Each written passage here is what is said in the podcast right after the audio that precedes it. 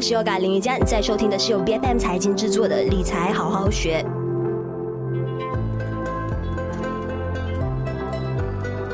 那企业是一个国家的经济，还有包括社会发展的生力军。那想要去进一步的推动更广泛、更大、更蓬勃的这个经济活动，要促进更大的一个生产力的话呢，那么一家企业必须要拥有充裕的资金，这一点是非常重要的。那关键是钱要上哪里融呢？要怎么样去对接上和自己的财务需求匹配的这个融资借贷的管道？这个绝对是一门非常大的学问哦。毕竟现在市面上呢。有各种各样新裂变新的这一些呃融资的资源是非常泛滥的，让人目不暇给。那今天在我们理财好好学呢，我们就来带你好好的去认识一下找钱跟融钱的一个新门路了。那我们邀请到的这一位嘉宾呢，就有国内的顶尖融资专才，也是融资顾问公司 Sarab SMI 的创办人，有大多李志荣。你好，你好，Yoga，你好。是，那大多其实在过去将近的三十年以来呢，是有处理了大约四万宗的借贷的个案。而且呢，你的辉煌记录就是一直保持着百分百的批准率。那我相信听到这一点的很多在收听的观众了跟听众就已经是眼前一亮了，就觉得说，哎，怎么样办到百分百的？因为大家一直都觉得说呢，哎，中小企业可能呃没有那么容易的贷款可以获批。那你自己本身就是处理了这么多个案，综合下来，你有什么样的一些呃关键是要分享给我们正在收听的朋友的吗？尤其是贷款不获批最常见的问题跟一个主要的原因其实是什么？其实对我来讲哦，总之是公司跟这个董事们没有不良记录啊。嗯。那么他们的公司是稳健，然后有很很可行的这个计划哦。嗯。基本上是不会被拒绝的。哦。就是多年来奉公守法，就是在那个账目报表上从来都没有造水啊，没有多余的这个水分的话，基本上都是可以过关的。这样啊，不完全这样讲。我重复哦，基本上如果公司跟董事没有不良记录，就是讲说没有法律那个诉讼的问法律诉讼的问题，嗯，没有给他起诉啦，他们本人的一个操行，所以没有没有这个不好的记录啊，嗯，然后公司的是真正在做生意啊，然后他的计划是可行的话，基本上都自动会批的。如果不批来讲哦，他的问题可能是发生在那个处理的那个官员的身上。哦啊，如果这样的话，你就要追究我了。你点出了一个盲点，因为就是借贷者总是会以为说，哎，如果说这一个贷款不获批的话，哎，会不会是我们自己本身的问题？我们从来都不会归咎在说，哎，借贷的单位、银行，甚至是帮我们处理账目的这一个呃银行家，他们是有出问题。其实职员身上，所以具体是什么样的一个因素呢？可是我觉得是这样的，如果是如果你是中小型企业，我觉得最适合你的对象其实并不是商业银行。其实，在马来西亚，如果你要贷款的话啦，你是有很多渠道的嘛。可是，一般上的人，一般上的企业家，他们都是去找商业银行。是喽，就是商业银行。其实，商业银行并不是主要的这个这个融资的渠道啊。OK，其实还有政府啊。所以，政府通过这个企业家发展机构啊，打个比方说，Exim Bank 啊，马拉马拉啦。呃，SME Bank 啊，种种啊，其实他们都提供贷款的。哦，而这类型的企业家发展机构啊，或者叫做 Development Financial Institution，就是发展金融机构啊。嗯嗯。他们主要是政府成立啊，来帮助中小型企业的嘛。哦。而他们设立的主要目的啊，并不是以盈利为主了。他们，他们也带出了这个人性的考量啊，还有社会的责任。嗯，所以如果你基本上你没有不良记录，你生意真正在做，然后你有一个可行的这个 plan 啊，一个可行的商业商业计划啊，基本上是基本上都会批准的。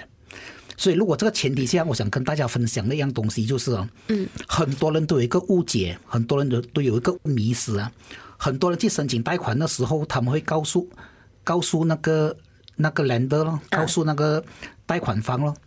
我，你为什么应该批准我？他讲了一百个理由。当他有了一百个理由的时候啊，他以为他贷款会批，其实有时候并不是呢。嗯。所以在程序上啊，你没有被拒绝的理由。啊。所以做得到为止。明白。基本上，如果你没有被拒绝的理由啊，你基本上就会过就会过了。打个比方说，有两个人去申请，有一个讲说我很强，我很大啦，我营业额很大了，我赚很多钱呐，我在我都已经做了很多年啦。嗯嗯。有时候你未必会批了，相反有一个他只做了三五年，他反而可以批了，因为为什么呢？因为他其实可能他没有被拒绝的理由啊。嗯嗯嗯。所以普遍上会发生一个问题啊，就是啊，在马来西亚他们是 find fault 的，他们找你的找你的弱点。如果基本上你没有致命性的问题啊，其实是基本上你会过掉了。嗯嗯，所以很多人将那个重点放在加强，讲说我如何，我为什么应该被批？啊，那么这个东西固然很重要，但是对于我来讲说更加重要是啊，你没有被拒绝的理由。再加强我回答你的问题啊，其实，在马来西亚融资渠道太多啊，所以当你去找银行不行的时候，你可能可以找政府了。那么今天还有很多融资的渠道嘛，包括一些新型的微，一些比较新型的那个那个融资渠道。打比方说，Facebook 很今天很热门的 Equity Crowdfunding 啊，叫什么叫众筹啊？啊，本来问什么私募基金啊，P to P 啊。其实我今天在马来西亚哦，你要得到一个融资啊，其实根本不会太难了。嗯，所以你必须要找到适合你的。适合你的那个渠道了。哎，但是大豆，我其实也发现到一个现象啊，现在好多在搞创业的朋友们，他们其实都在玩着资本游戏。他们做生意呢，不是冲着说哎理想啊、热情啊，还是对某一个行业是哎有非常大的一个热忱的，而是觉得说哎，我做这个生意很容易向市场就是筹到钱哦，所以他们才去搞所谓的这些连锁品牌啊等等这些。你怎么样看待目前的这个现象？那万一就是这个资金盘？哪一天崩了之后，或者是说有爆出什么样的丑闻，是不是在未来在经商方面，其实这会是一个非常大的污点？我了解了资金盘啊，我就会联想到 money game 嘛，倒不如说今天比较流流行啊，每天充斥了整个 Facebook。Social media marketing 那边啊，其实是叫 equity crowdfunding，很多人很热衷于搞这个，很多人喜欢搞这个股权众筹。那么今天股权众筹啊，它肯定是有它功能的，它肯定是有它好处的，否则的话，Security Commission 证券委员会都不会推出嘛，对不对？嗯。所不同的就是，今天呢，我觉得太多有利益方啊，于是他们将这个。股权众筹这个事情啊，他们极度了，已经过度了去推广。所以在这里的时候，我想提醒大家哦，你做生意啊，你最主要的目的是把生意做好，然后让生意能够赚钱啊。嗯。所以你开一间公司，你搞一个生意，你最终的目的啊，并不是去融资啊。嗯嗯。因为对于我来讲说，融资啊是一个理性的。理性的决定了，所以你这个决定随着带着而来的，就是你有一定的责任跟你一定的一定的后果了。是是，所以你开公司，你不能够讲说你就是因为融资嘛，惊得了很多人，甚至很很很觉得很骄傲。嗯嗯，甚至啊，他们通过 Facebook 啊去推广，讲说哦，我在我在多短的时间之内，我获得很多融资，是就等于等就等于说你得到融资之后啊，你生意一定会成功。所以在这里的话，我很提醒大家。Equity crowdfunding 固然很重要，它肯定有它的好处。可是最终的时候啊，你最终的目的，开了一间生意，你并不是去搞融资啊，而是要好好经营这个公司，确保最后这个可以赚钱。对，你赚了钱之后啊，你才能够付，你才能够给那个投资者那个回酬嘛。嗯，是。那除了刚才提到的几个不同的融资渠道之外，其实现在有好多啊、企业呢，其实他们有非常大的一个理想，就是他们都怀揣着这个上市的梦想。但是也发现到说，近几年有好多的企业，他们在挂牌上市之后，无论是在创业板或者是在 LIP 市场都好呢，哎，都发现说他们虽然达到一定的这一个宣传效应，但是股价却是一般般啊，或许并没有让他们筹到理想的这个资金的。那这一点你有什么样的一个看法？特别是有一些企业哈，他们可能给了钱之后，万一又上不了市的话，其实，在你看来是有什么样的一个折中方案的？对我来讲说啊，一间企业如果能够上市啊，对我来讲说那是固然是最好的，那是一个很好的股权推出机制的一种做法的。嗯嗯，所以这是也是我很鼓励的，因为其实对我来讲哦，你做生意，你做买卖，其实你赚的钱不会太大，不会让你发达的。最终的时候呢，你就要有一个退出的机制咯啊。所以上市对我来讲说是一个最好的退出机制来的。嗯嗯。可是当然也要在在这里提醒大家咯，万一你很多人根据我过去三十多年的经验呢，很多人上市不到了之后啊，嗯，他就变成很辛苦，因为他已经付出了巨额的这个税金嘛。是，所以在这边的时候，我觉得中小型企业们，如果你有意思想上市的话，啊你可能可以作为一个 backup plan，作为一个第二的选择，嗯，就是你可能可以将你公司啊卖给一些投资机构。嗯，那么在这里，如果我首选的话，我会卖给政府的投资机构了。OK，也就是想说，但是要怎么样，就是去凸显出自己的生意、自己的这个企业模式是这么的有吸引力，可以吸引到就是政府关联的投资方。对于任何投资方来讲哦，他觉得这个生意有前途，可以赚钱，他其实他们都很乐意去投资的。那么当然，作为企业家，你的首选是上市嘛？如果你上市不到的时候，你担心你因为付出了巨额的税金，嗯，那么然后你公司会面对到问题，嗯，那么你必须有一个 Plan B 咯。第二个计划啊，就是可能你会卖给政府了。如果卖给政府的时候啊，那么当然他们有根据很多个很多个 criteria，很多个 parameter 来买你的股价嘛。所以基本上，如果你公司是做的很好的话，你应该卖到会卖到一个很好的价钱的。是。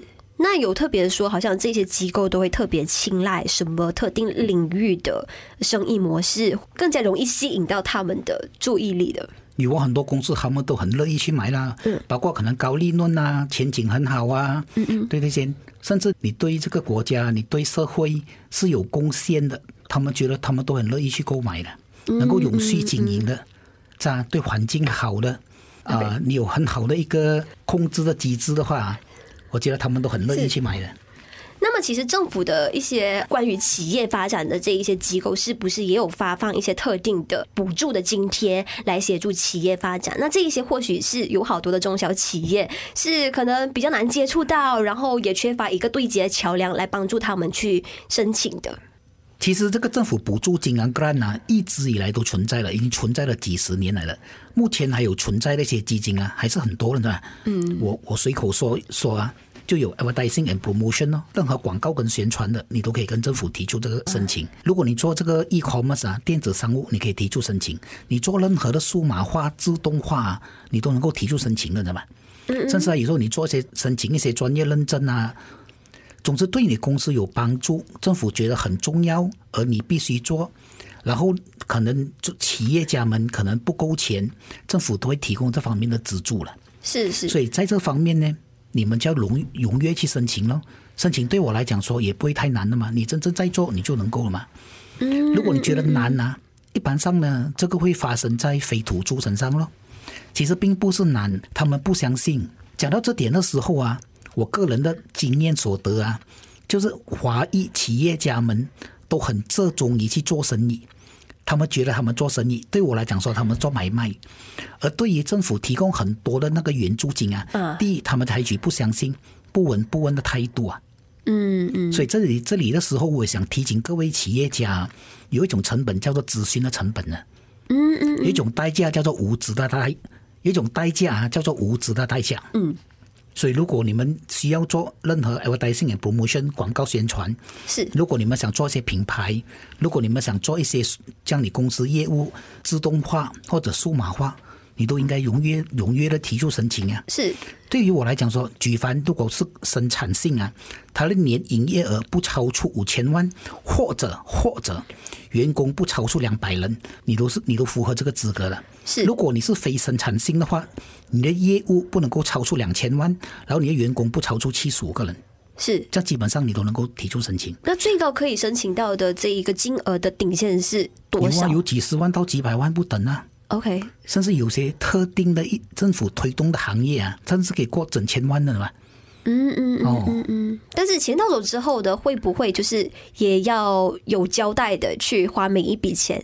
有啊，当你政府政府都采取的方式呢，它是用津贴式的，我们叫 matching grant 来的。OK OK，所以基本上呢，都是你出一个部分，然后政府出一个部分。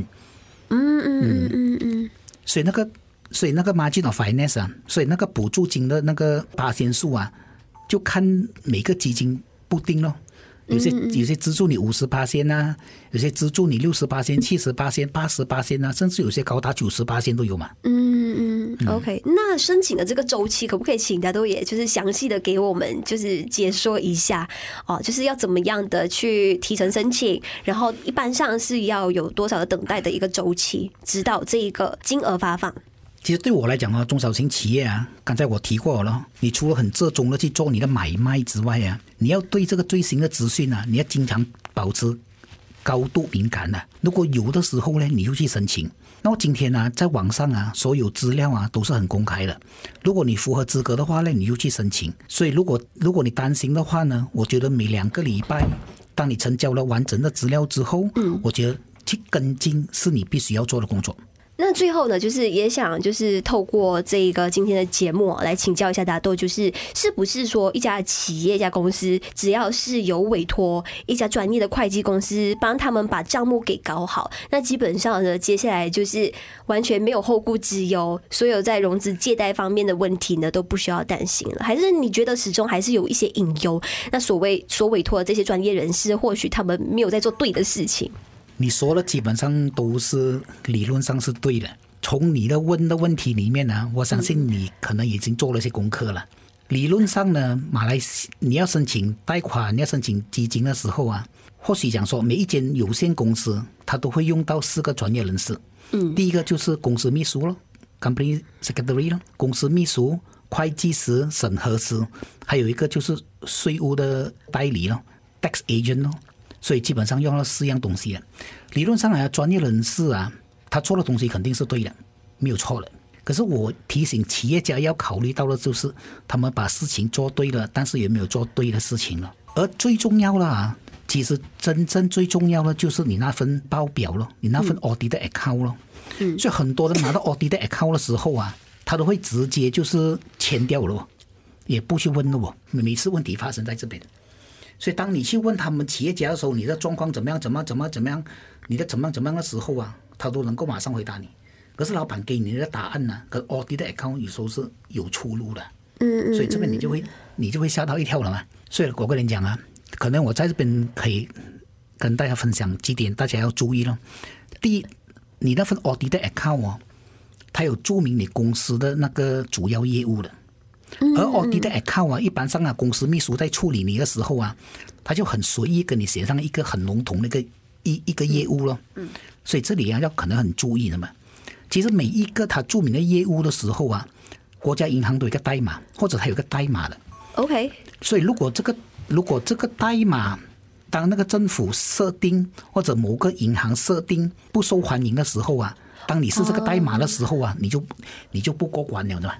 嗯，而他这个代码为什么会错呢？那是因为公司秘书写他的时候啊，写的不仔细或者写错掉。啊，那个所谓的代码其实也是在透露着那一家企业他们的现金流的呃健康评估状况。不管是他是否有很精准的将他主要业务啊很明显的写出来。嗯，在这里我许可我分享一个故事啊，你看啊，有一个老板呢，他是 A 公司。他通过我们去申请啊，很多年了都是通过我们去申请，甚至借满额了。后来就成立 B 公司，也通过我们去申请，也是借满额了。前前后后啊，我相信至少借了八次。嗯，那么每这个八次啊，我都把它放在某个商业银行某个分行去 serve 它咯。那么他的财务，他的首席财务官就觉得，哎。每次找沙巴先卖，他都交给这个银行，都放在这个 service center 嘛。嗯。他们觉得十多年以来，我跟那个银行、跟那个 service center、那个 business center，跟那一个头啊，所谓的头，都已经建立了非常友好关系嘛。嗯。所以为什么我们今天还要通过沙巴先卖？那么他们本身去提出申请了。嗯。可是他们提出申请的时候啊，一直死都不过关的嘛。嗯。所以嘛，他们就很觉得很纳闷、很无奈，就跑回来给我们了。那么，当我打开这个 audit account 的时候啊，我发现到他的公司秘书写他的业务啊，是写跟建筑有关哦，construction related。事实上啊，你看啊，当他业务写作 construction related，在过去我跟他申请八次的时候啊，当时银行跟政府并没有将这个建筑有关啊放在这个 list priority 啊啊。可是当他拿这个手续申请的时候啊，他却是不发放给他的单额嘞。可是搞清楚啊，他真正业务不是跟 construction related 啊，不是 construction 啊，而是他做生产，他生产灰料产品。嗯，好像你看过那些大马路旁边呐、啊，有很大的沟渠呀、啊，甚至五尺、十尺、十二尺那些沟渠呀，它是生产那个东西的，怎么？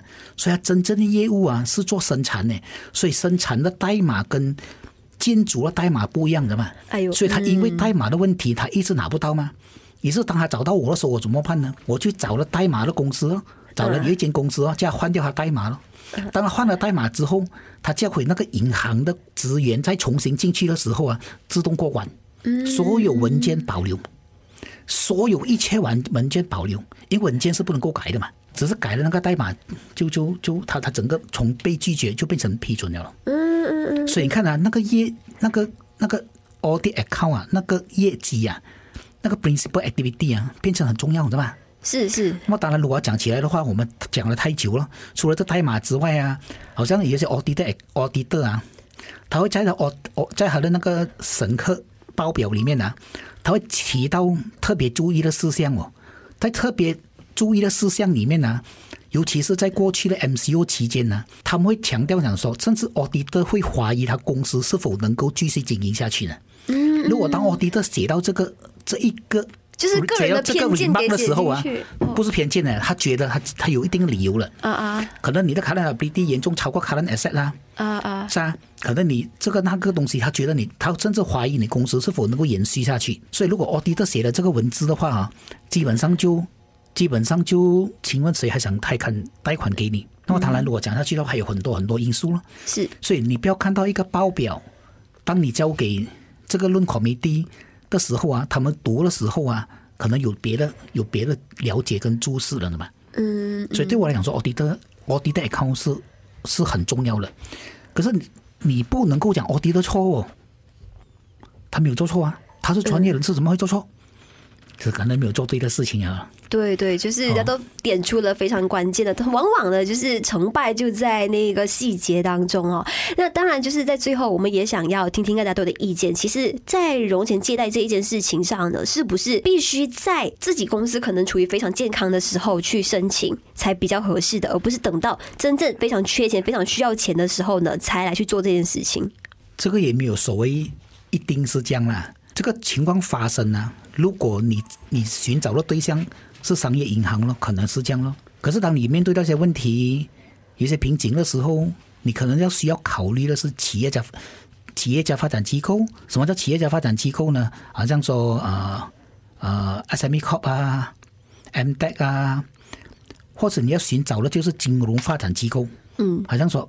S M S M E Bank 啊，Exim Bank 啊，M I D F 啊，所以他们基本上都有一些所谓的人性的考量的，不是因为你辛苦，然后他不贷款给你，因为有些政府他们拨款出来的时候啊，原本就是帮一些特定行业的，嗯，了解，或者是某受了某些因素所冲击的，嗯，像之前像 COVID nineteen 啊，像如果你受到冲击，他们帮你了，好像发生大水灾啊。那么，因为发生了大水灾，所以他们有些特别的拨款来帮助你的，啊，让你买机器呀，啊，像这类型的东西咯。嗯嗯嗯。所以，所以我讲过啊，这个渠道非常多啊，各有优劣势，也有他需要用到的地方来的。嗯嗯。是是，特别是现在啊，市面上其实林林总总的这一些啊融资渠道的产品服务及管道呢，总是让大家非常的混淆。那通过今天的节目呢，其实啊也让到我们听众呢，除了有更加认识到一些无论是跟政府关联相关的啊，或者是一些革新的这一些融资渠道的一些呃相应的优劣势，以及就是呃大家都也分享了好多自己作为就是内行人的一个观察，以及让我们就是了解了好多不为人知的一些秘密，然后也让我们知道说，原来国家一直以来都是不遗余力的在帮助很多企业渡过难关，然后也这么的重视企业就是要拥有非常充裕的这一个资金的这一件事情上。那我们接下来也非常期待可以继续跟大多李志荣对话，来聊一聊关于这个融资相关的一个课题。那今天非常感谢有大多李志荣上校来到我们的节目上做分享，感谢您。好，谢谢 Yoga，谢谢各位听众。那理财好好学，在每周四更新最新的 Podcast 节目，关注 BFM 财经，脸书专业，就能够获得更多节目的相关资讯了。我是 Yoga 林瑜伽，我们下一期再见。